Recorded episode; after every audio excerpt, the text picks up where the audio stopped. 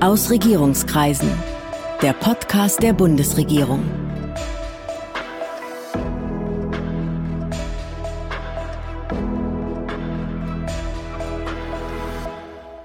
Hallo, willkommen zu Ausregierungskreisen, dem Podcast der Bundesregierung. Ich bin Sven Siebert, ich bin Journalist und heute geht es hier um Klimaschutz, genauer um die sogenannte CO2-Bepreisung. Was das ist, wie das geht und ob das was bringt, soll uns mein heutiger Gast erklären, Jürgen Landgräbe. Er ist Leiter der Deutschen Emissionshandelsstelle im Umweltbundesamt.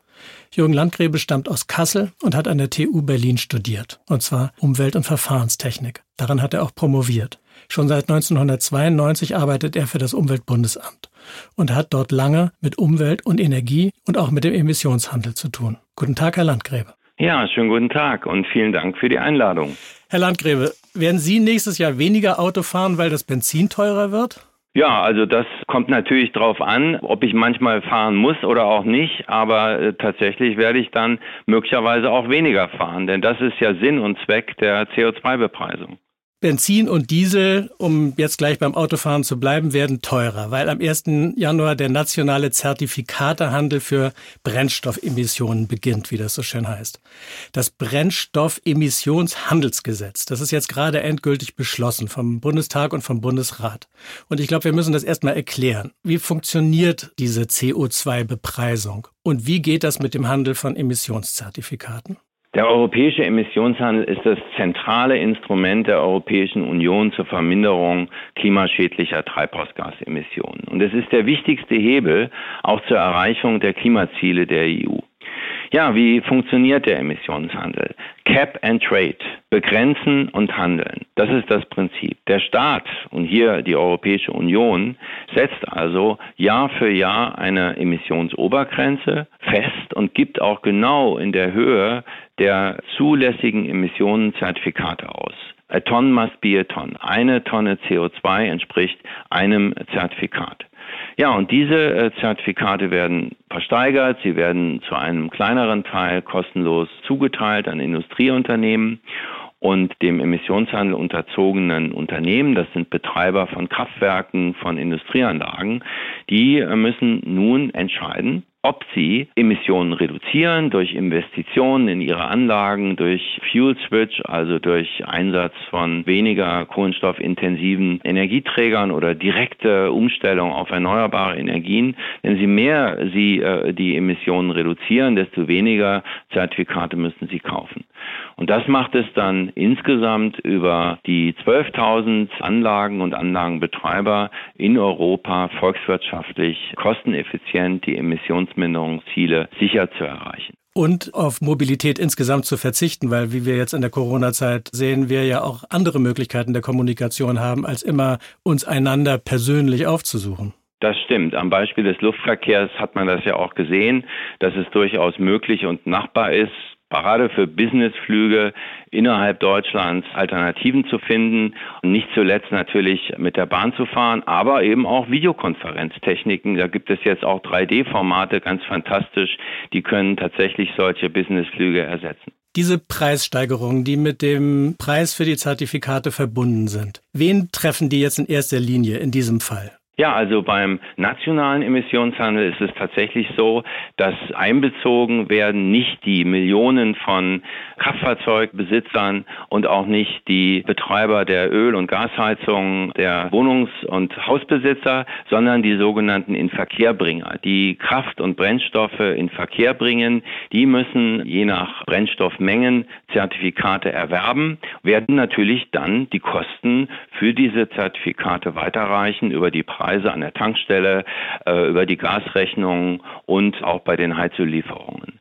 Wir gehen aber davon aus, dass diese sieben Euro Cent an der Tankstelle, das ist jetzt ein Preisbeispiel äh, für Diesel und Benzin, das sind ja Preisschwankungen, die sieht man durchaus auch äh, innerhalb von 24 Stunden an den Tankstellen. Ich will nie sagen, dass das im Rauschen der Preisschwankungen untergeht, aber es sind doch sehr moderate Einstiegspreise, auf man sich dann einstellen kann als Kunde. Die Preise sind ja auch zunächst Festpreise. Das heißt, äh, man hat eine ganz klare Perspektive für die nächsten fünf Jahre.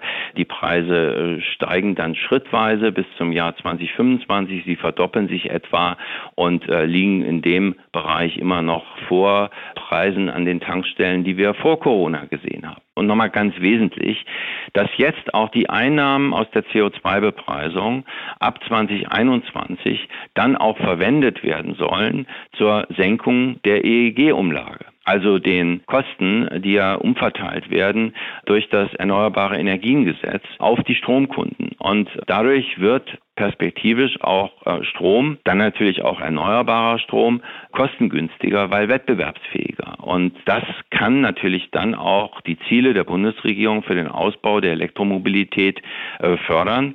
Und Elektromobilität muss nicht nur im Auto äh, stattfinden, sondern kann natürlich auch mit Fahrrädern stattfinden, was wir jetzt ja sehr stark sehen. Gerade in den Großstädten gibt es diese Alternativen und das wird auch dazu beitragen, dass dann die Treibhausgasemissionen im Verkehrssektor in Deutschland schrittweise absinken. Nächstes Jahr fallen durch die Bepreisung von Öl und Gas auch zusätzliche Kosten für Heizung in Privatwohnungen an. Da habe ich als Mieter ja möglicherweise gar keinen Einfluss auf eine Modernisierung der Heizung, weil der Vermieter seine gestiegenen Kosten einfach an mich durchreicht. Das äh, Problem ist kein neues. Das haben wir auch in den vergangenen 20 Jahren versucht auch äh, zu lösen, äh, das klassische Mieter-Vermieter-Dilemma. Und deswegen ist es auch richtig, dass wir, und auch da werden wir ansetzen, mit den Aufkommen aus der CO2-Bepreisung auch flankierende Instrumente zu entwickeln, um natürlich dann auch gezielt zur Förderung neuer, äh, effizienter ähm, Techniken zur Gebäudeerwärmung anzureizen. Das äh, muss auch passieren, um solche äh, Defizite aufzulösen. Das ist richtig, das äh, ist kein einfach lösbares Problem und muss eben durch gezielte Förderinstrumente versucht werden aufzulösen. Glauben Sie an die Steuerungswirkung? Sie sprachen ja schon davon, dass geringe Preissteigerungen im Rauschen praktisch untergehen. Die CO2-Emissionen aus dem Straßenverkehr haben ja trotz steigender Besteuerung in den vergangenen Jahren zugenommen. Glauben Sie, dass sich das jetzt ändert? Ja, also das ist der ganz entscheidende Ansatz, dass die CO2-Bepreisung natürlich tatsächlich dann auch eine Lenkungswirkung entfaltet. Ob diese moderaten Preise, die wir jetzt sehen, wir beginnen ja mit 25 Euro pro Tonne CO2, das entspricht etwa an der Tankstelle 6 äh, Euro Cent. Das wird jetzt natürlich nicht allein ausreichend sein, um die Klimaziele zu erreichen. Das ist ein Baustein in einer Vielfalt von äh, Politiken und Maßnahmen, die die insgesamt aber darauf lenken, tatsächlich auch die CO2-Emissionen im Straßenverkehr deutlich zu reduzieren. Das muss auch geschehen, denn wenn wir äh, Paris, äh, das Übereinkommen von Paris ja ernst nehmen, müssen wir ja bis zum Jahr 2050 um das äh, Umweltqualitätsziel 2 Grad oder sogar maximal 1,5 Grad Celsius globale Temperaturerhöhung zu erzielen, ja auf netto Null Emissionen kommen. Und da müssen alle Sektoren liefern fahren. Und deswegen ist gerade äh, notwendig, dass wir jetzt im Verkehrsbereich diese zusätzlichen Maßnahmen ergreifen. Nochmal zurück zum Prinzip. Es wird eine bestimmte Menge CO2-Zertifikate ausgegeben für ein Jahr. Und im nächsten Jahr muss diese Menge niedriger sein, damit es zu einer Verringerung der CO2-Emissionen kommt. Was passiert denn, wenn wir jetzt beispielsweise im Verkehrsbereich unsere Zertifikate in einem Jahr verbraucht haben?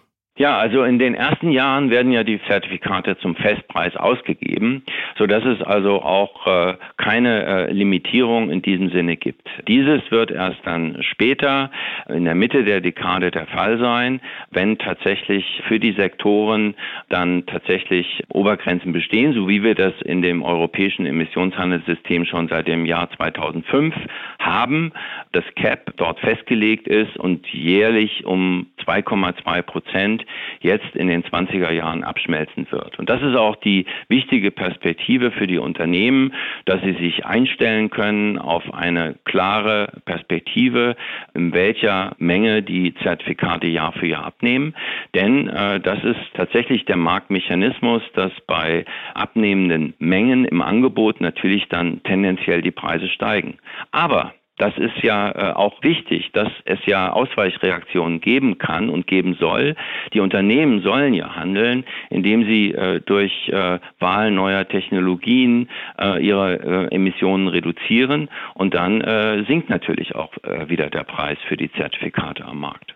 Das heißt, wenn mir meine Zertifikate nicht reichen, dann muss ich sie im Ausland, dann muss ich sie von jemand anderem kaufen.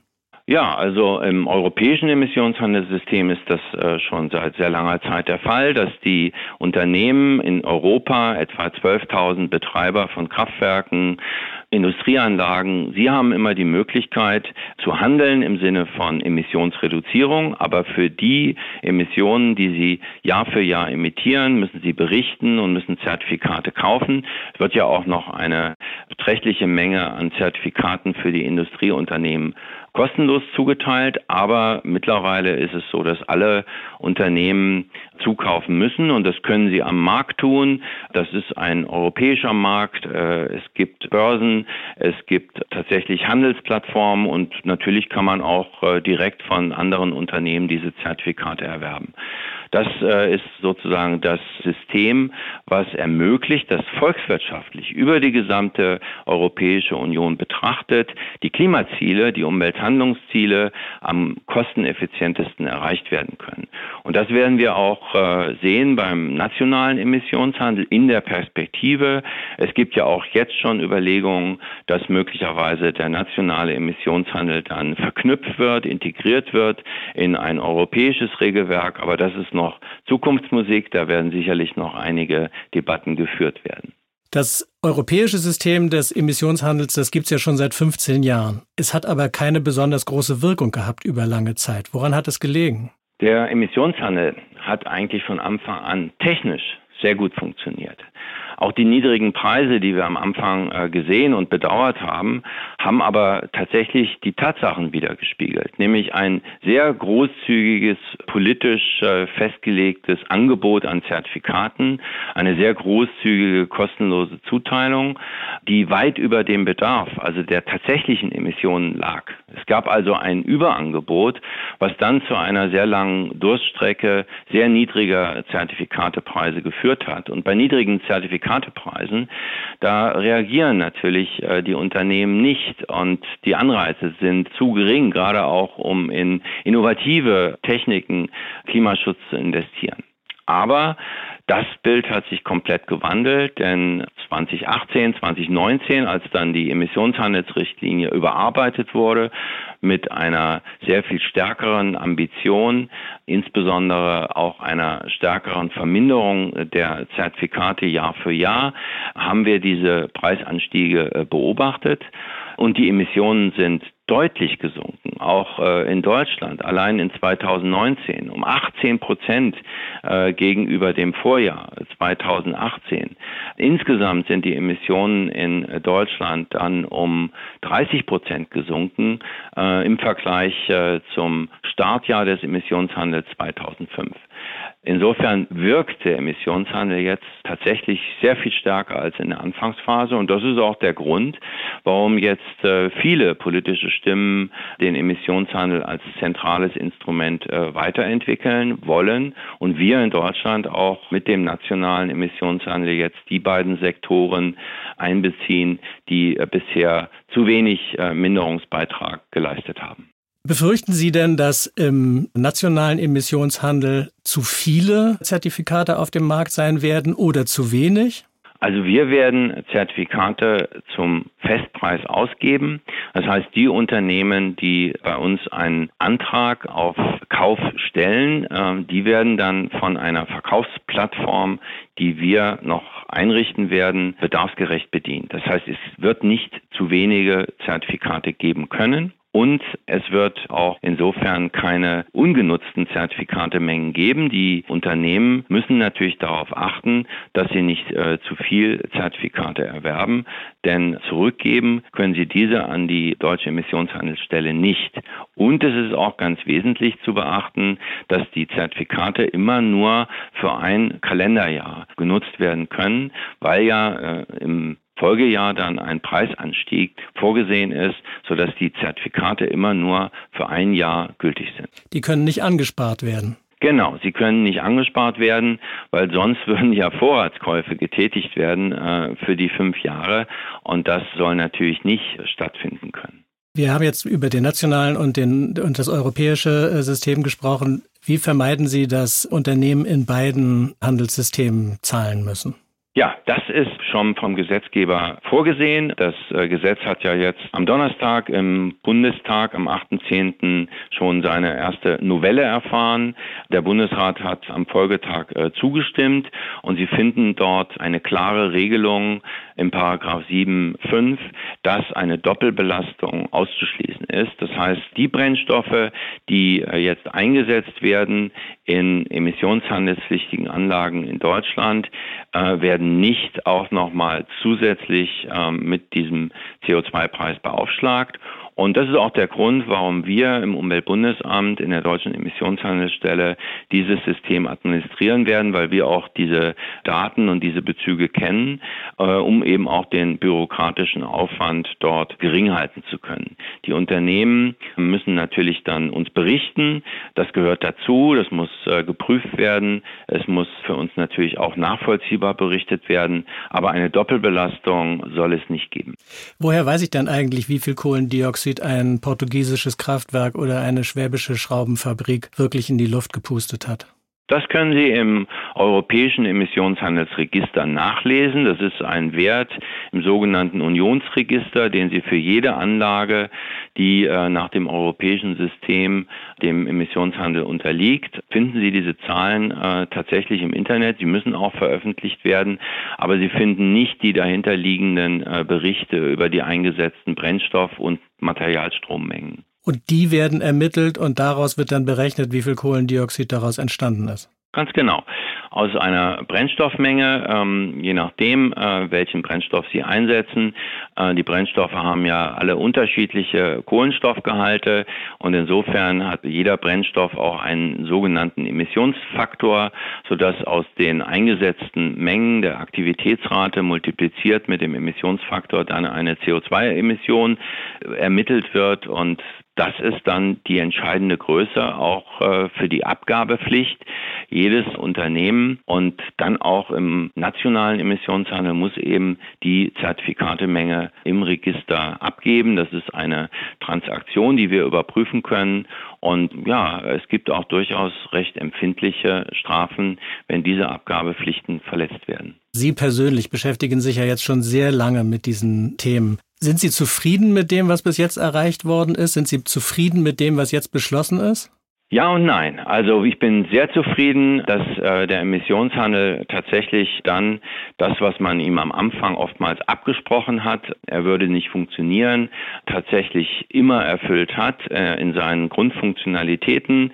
Cap and Trade, insbesondere auch äh, die Preise, auch wenn sie lange sehr niedrig waren, haben immer sehr schön reflektiert das Verhältnis Angebot und Nachfrage. Und jetzt, wo wir die Mengenbegrenzung haben für die vierte Handelsperiode bis 20 2030 sehen wir also auch ganz deutlich Wirkungen äh, in allen Mitgliedstaaten und endlich auch in Deutschland.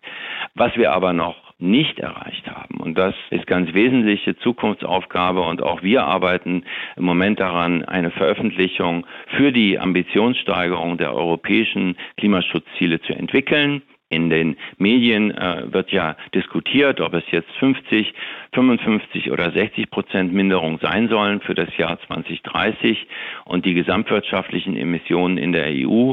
Das wird ganz wesentlich sein, damit eben tatsächlich eine Treibhausgasneutralität bis zum Jahr 2050 in Europa im Kontext des European Green Deal Realität werden kann. Da sind wir noch nicht am Ziel und da müssen wir, das Umweltbundesamt, auch noch sehr viel Überzeugungsarbeit leisten. Sind Ihre Kinder mit Ihnen zufrieden und sagen, Papa, du rettest die Welt oder sagen die, Papa, du musst mehr machen?